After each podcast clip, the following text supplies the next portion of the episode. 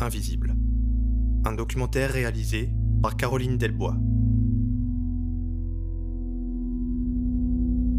Épisode 1 Ce virus qui rend visibles les travailleurs invisibles.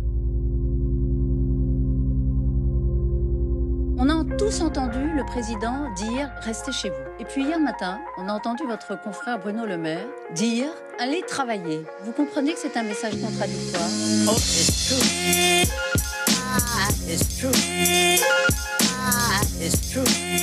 Aujourd'hui, les, ben, les hommes sont des chiffres, sont des numéros. Il faut aussi que l'activité économique continue dans des conditions de protection des salariés. Chacun réfléchit chez soi et est en train de comprendre qui il est et ce qu'on lui fait surtout. Si soit t'arrêtes, tu crèves de faim, soit, tu continues, tu, tu risques de crever du corona.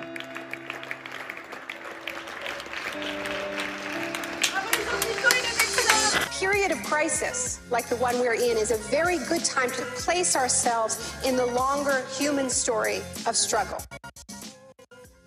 Il aura donc fallu une crise sanitaire, provoquée par un virus invisible, pour rendre visibles celles et ceux qui travaillent dans l'ombre et la précarité. Depuis le début du confinement, ces femmes et ces hommes se mettent en danger pour faire tourner l'économie et parfois pour notre confort aussi. Pendant que la majorité se confine, d'autres s'exposent.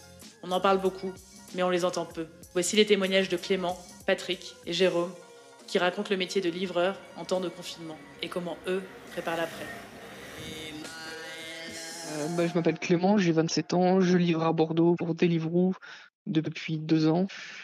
Sur une journée habituellement où on pouvait faire 100 euros en 6-7 heures, aujourd'hui on va se retrouver à 40-50 euros maximum. Donc c'est plus du tout avantageux de sortir actuellement en sachant les risques qu'on doit prendre. Hier, ils nous ont envoyé un mail en nous disant qu'ils nous enverraient carrément par la poste un kit avec gel hydroalcoolique pour sûr et des gants, le masque, je sais pas. Moi, je pense sincèrement que c'est une connerie de faire ça. Tout, ce matériel, enfin, entre guillemets, médical de protection, là, ça devrait pas nous revenir, ça devrait revenir à des professionnels de santé. Enfin, ces derniers jours, j'en ai demandé à 3-4 clients, je que vous avez conscience qu'on est en confinement et qu'il y en a un ou deux qui m'ont répondu euh, non, je me rends pas compte du danger que je prends en, en, commandant, je lui explique, mais tu sais quoi là, ton, ton tacos, ton kebab là, il a été fait à main nue. Euh, voilà, quoi, on sait pas ce qui va se passer. Hein. Et je dis maintenant, bon appétit. Il me fait, bah ouais, mais tu m'as coupé la faim. Je lui dis, ça, c'est pas mon problème. Donc, euh, je dis, regarde, moi, je suis livreur, j'ai besoin de ce, travail pour vivre. Mais en attendant, je dis la vérité et t'es, t'es complètement conscient, quoi. Et puis, il y en a d'autres qui disent, euh, qui disent euh, oui, oui, je me rends compte que c'est pas bien, mais j'ai plus rien à manger dans le frigo. Je dis, mais faut mieux que tu prennes le risque de te contaminer toi et, et la caissière, à la limite, ce sera que deux personnes. Que, que à chaque livraison, en fait, on engage un- on engage trois, quatre personnes. Les personnes qui, qui sont en train de préparer la nourriture, les livreurs qui sont en train de- de- d'attendre devant le restaurant et, et le client. Deliveroo propose de la livraison sans contact, mais mais mais il y a toujours du contact. Moi, j'y travaille un an en cuisine, un restaurateur, il toujours des centaines de choses par jour. Est-ce qu'il pense à chaque fois à se laver les mains? Je ne pense pas, non. T'as beau avoir toutes les précautions du monde que tu veux, le risque zéro n'existe pas. Et toute cette période-là où tout se passe dans la cuisine, il n'y a personne pour voir ce qui se passe, quoi. Il y a des dizaines, voire peut-être des centaines de livreurs, voire peut-être des milliers, je sais pas, de livreurs qui sont qui sont malades. Euh, notre travail est, est négligé. Les politiques, ils en ont rien à foutre. Les plateformes, elles veulent continuer à faire du pognon. Donc, tant que personne ne prendra conscience de ça, ben, eh ben, plein de livreurs continueront à être contaminés. et malheureusement, on n'a on n'a pas notre mot à dire. C'est soit t'arrêtes, tu crèves de faim, soit, soit tu continues, tu, tu, risques de crever du corona. Il faut savoir que de toute façon, il y a beaucoup, beaucoup de livreurs qui font ça, n'ont pas de diplôme, n'ont n'ont pas grand-chose pour se reconvertir. Quoi. Le seul moyen de, de, de, de, couper l'herbe sous le pied de ces plateformes, c'est que plus personne commande, c'est que les, clients désertent ces, ces applications. Donc fermer les applications et, et à, à l'État de nous indemniser au même titre que d'autres indépendants euh, qui, dont, dont la source de revenus euh, s'est complètement arrêtée. Quoi. Sauf que voilà, on voit bien qu'aujourd'hui, depuis le, depuis, depuis le début de nos actions, euh, depuis plus d'un an, l'État, il s'en, il s'en fout. Quoi. Il s'en fout. Je suis vraiment dépité, découragé, je suis dégoûté, je suis tout ce que tu veux, mais c'est compliqué de se dire que je suis obligé de continuer à rouler et que j'ai pas le choix. On est, on est les esclaves du 21e siècle, clairement, il n'y a pas d'autre mot. hein. Je m'appelle Patrick, j'ai 59 ans et je suis livreur à Paris depuis 26 ans dont 24 à mon compte. Paris, avec le confinement, c'est magnifique. Il n'y a pas grand monde dans les rues, quoique on croise de plus en plus quand même d'ambulances et de corbillards. Donc ça, c'est pas très joyeux. Mais on a l'impression un peu d'être un survivant, tellement il y a des endroits où il n'y a personne. Quoi. On a l'impression d'être le seul rescapé dans des petits quartiers. Je livre en camionnette des livraisons solidaires. Il y a des restaurants parisiens qui donnent des paniers repas au personnel des APHP.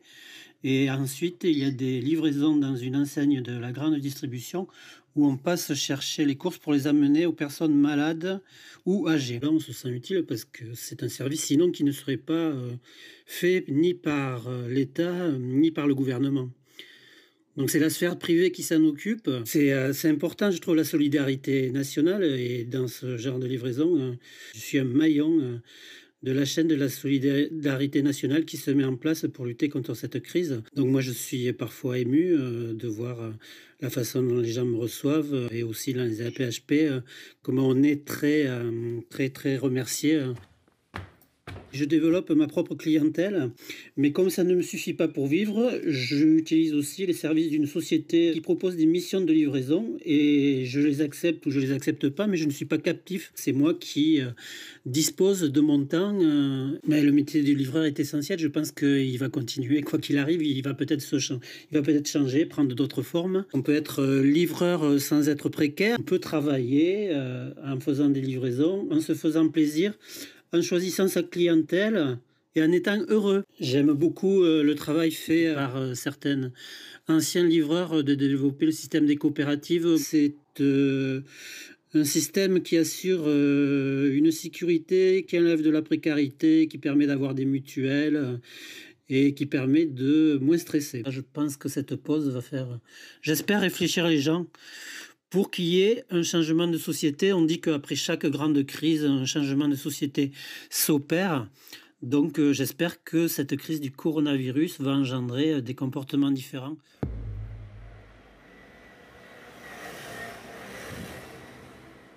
Je suis euh, Jérôme Pimot, je suis cofondateur du CLAP, le collectif des livreurs autonomes de Paris.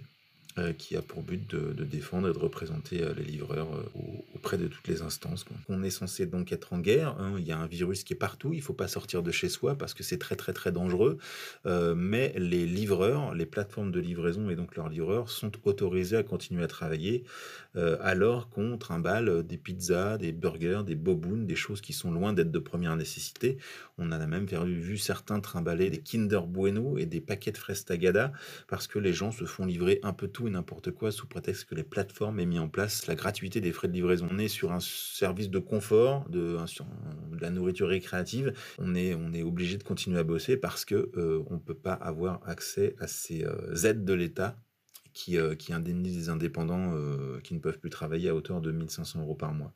Nous, on n'y a pas accès parce qu'on a la possibilité de continuer à travailler via les plateformes. Dans la presse, les plateformes se targuent d'indemniser tous les livreurs malades. On a vu pour, deux cas, euh, Jérémy et Marine notamment. Jérémy a été indemnisé, Marine a demandé une indemnisation. On lui a répondu qu'on ne pourrait pas l'indemniser parce que euh, n'avait pas suffisamment travaillé les quatre dernières semaines. Concernant les livraisons solidaires, il y a un gros effet de marketing derrière. On l'a vu, euh, Frischti commence à faire en sorte d'aller livrer les hôpitaux.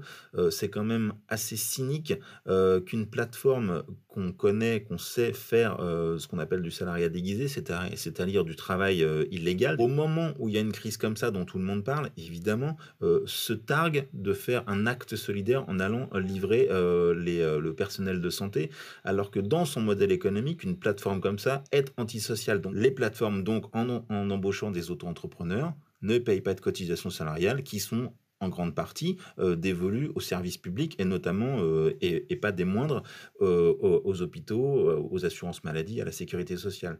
Donc quand on retire des cotisations sociales sur l'ensemble de ces travailleurs, ben, on, détruit, on détruit le service public, donc on détruit des hôpitaux qui sont en ce moment en première ligne. Donc c'est de la com. On va appeler ça le, le corona washing en fait.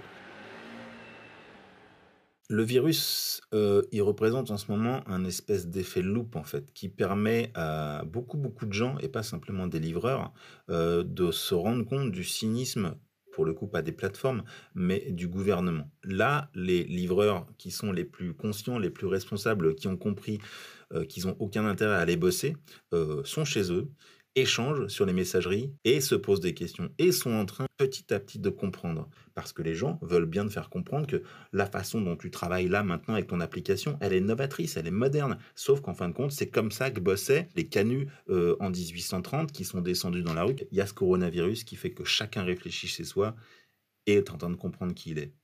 Et ce qu'on lui fait surtout. Là, on vit un truc qui est hyper traumatisant. Et donc, à chaque traumatisme, que ce soit à l'échelle d'une nation ou à l'échelle d'un individu, chaque traumatisme, on en sort transformé. Mais là, cette transformation, on va pouvoir mettre des mots dessus. Les mots dessus qu'on va mettre, c'est exploitation, cynisme, euh, et, pour d'autres gens, foutage de gueule. À la sortie du confinement, euh, ça va pas être les gilets jaunes, ça va être toute la France dans la rue, parce qu'il va falloir des réponses.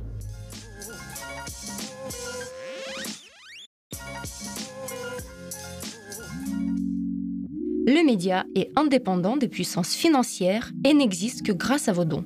Soutenez-nous sur lemediatv.fr.